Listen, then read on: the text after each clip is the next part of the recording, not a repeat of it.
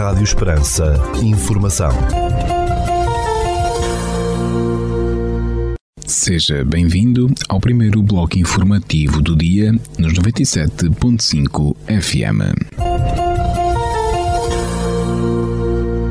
Estas são as notícias que marcam a atualidade nesta terça-feira, dia 10 de janeiro de 2023. Notícias de âmbito local.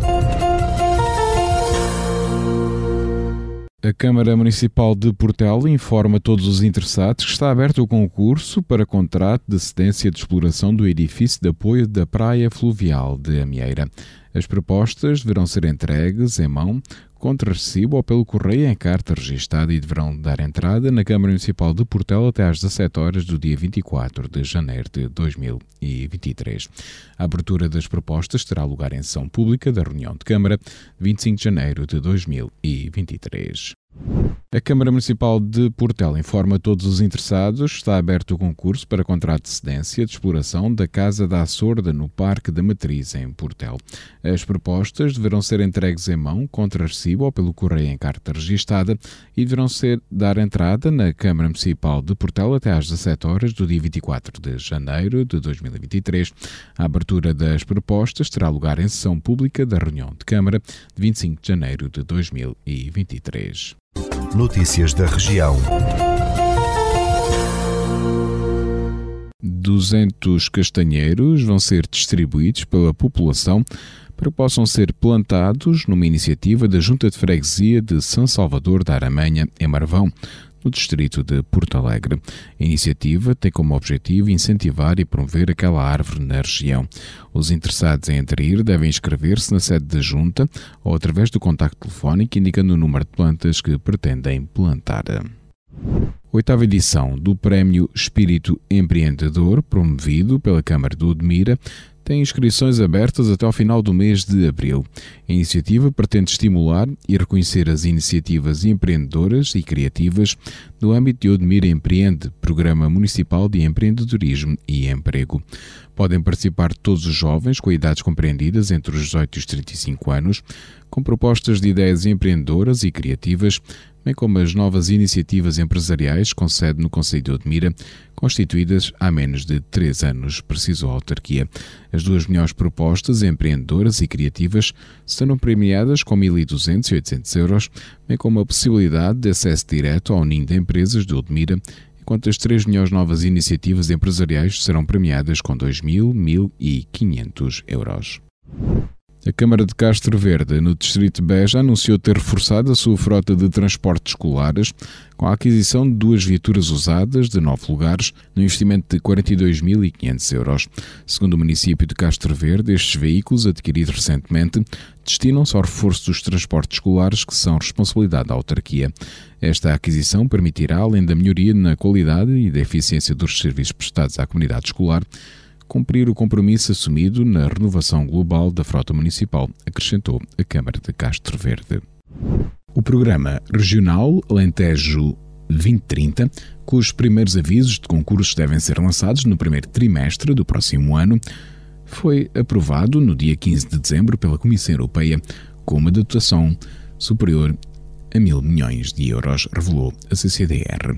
Em comunicado, a Comissão de Coordenação e Desenvolvimento Regional do Alentejo disse estimar que no início de 2023 possam ser abertos os primeiros avisos para empresas e acrescentou que prevê que se comece a fazer a negociação nas regiões, nomeadamente a contratualização com as comunidades intermunicipais.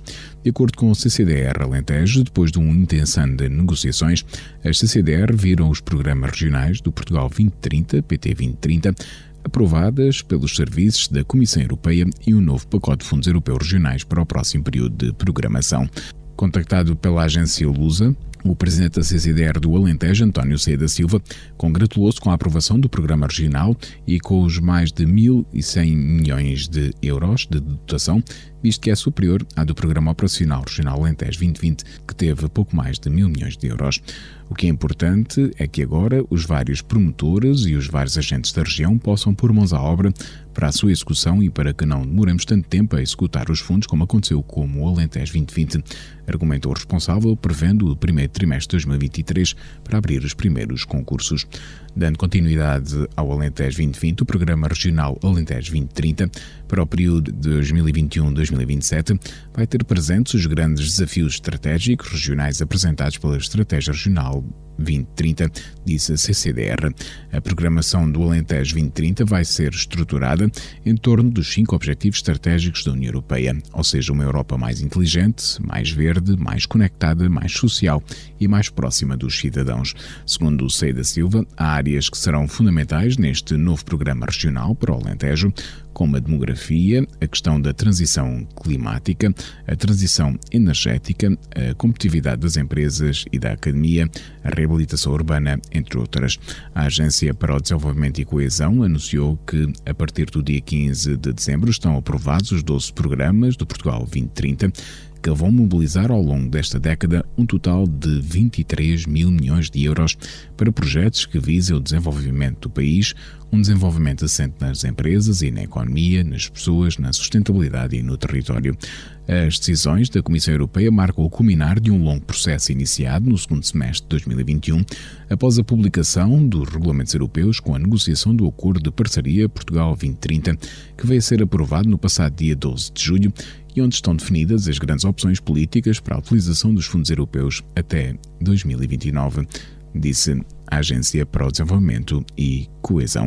Os 12 programas comportam sete programas regionais: Norte, Centro, Alentejo, Açores e Madeira, Algarve e Lisboa, quatro temáticos de inovação e transição digital, de demografia, qualificações e inclusão, da ação climática e sustentabilidade do mar, e um de assistência técnica, sendo que estes acrescem os programas de cooperação territorial europeia em que Portugal participa em parceria com outros Estados-membros.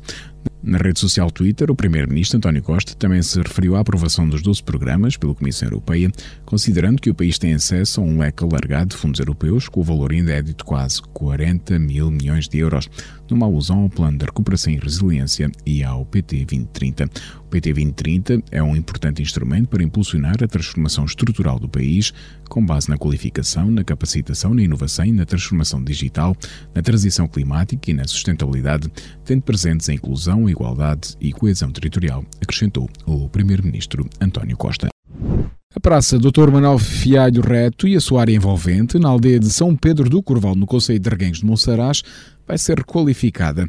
Segundo o município, a intervenção que se realiza no âmbito do projeto Rede de Aldeias Barraus, Euroas, vai desenvolver-se numa área de cerca de 3 mil metros quadrados. Os trabalhos visam enquadrar os elementos patrimoniais e eliminar barreiras arquitetónicas, garantindo canais de circulação livre, seguro e confortável para todos os cidadãos, entre outros objetivos.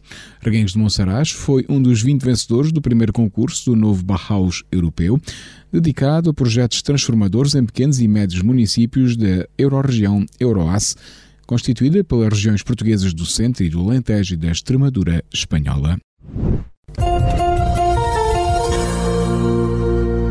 Ficamos agora com a atualização da informação a partir da sala de situação do Comando Territorial de Évora da Guarda Nacional Republicana. Bom dia, senhores ouvintes. Fala-vos o Sargento-Chefe Manuel Seabre da Sala de Situação do Comando Territorial de Évora da Guarda Nacional Republicana para vos informar acerca da atividade operacional desenvolvida no dia 9 de janeiro de 2023. Na área de responsabilidade deste comando ocorreram seis acidentes de viação, sendo quatro colisões, um despiste e um atropelamento, dos quais resultaram um ferido grave, quatro feridos leves e danos materiais. Registámos um acidente de trabalho na localidade da Mieira, Conselho de Portel, do qual resultou um ferido grave. No âmbito da criminalidade foram registadas 15 ocorrências, sendo 8 crimes contra o património, 5 crimes contra as pessoas, um crime previsto em legislação avulsa e um crime contra a vida em sociedade.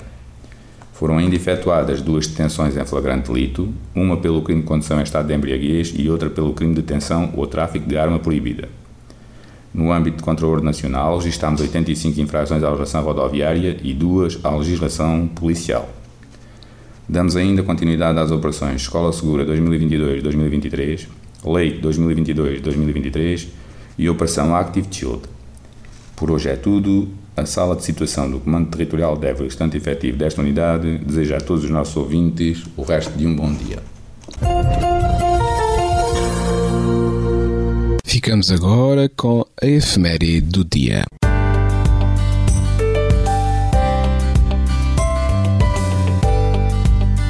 Neste dia 10 de janeiro celebra-se o dia de São Agatão.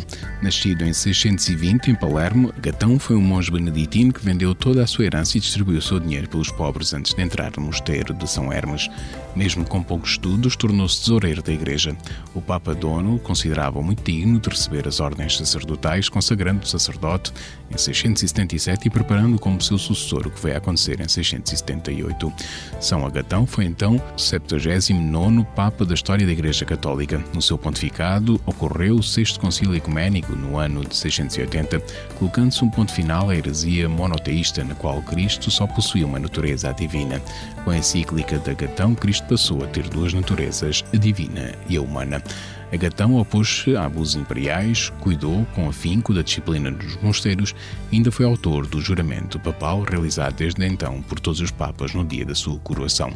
Conhecido pela sua humildade, santidade e caráter, Agatão recebeu o título de fazedor de milagres pelos vários milagres que terá protagonizado. Morreu em 10 de janeiro de 681 em Roma, possivelmente assolado pela peste, terminando o seu pontificado nesse mesmo dia.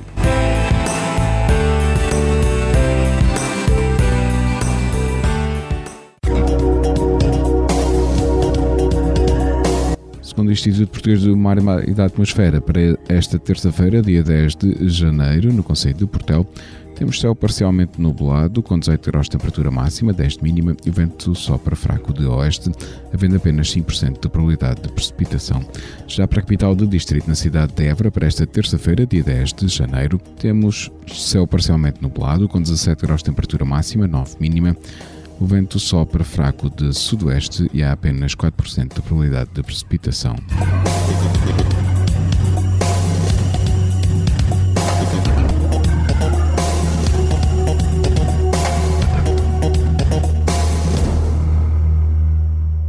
Este bloco informativo fica por aqui. Informação volta à antena dos 97.5 FM às 17 horas. Boa tarde. Rádio Esperança. Informação.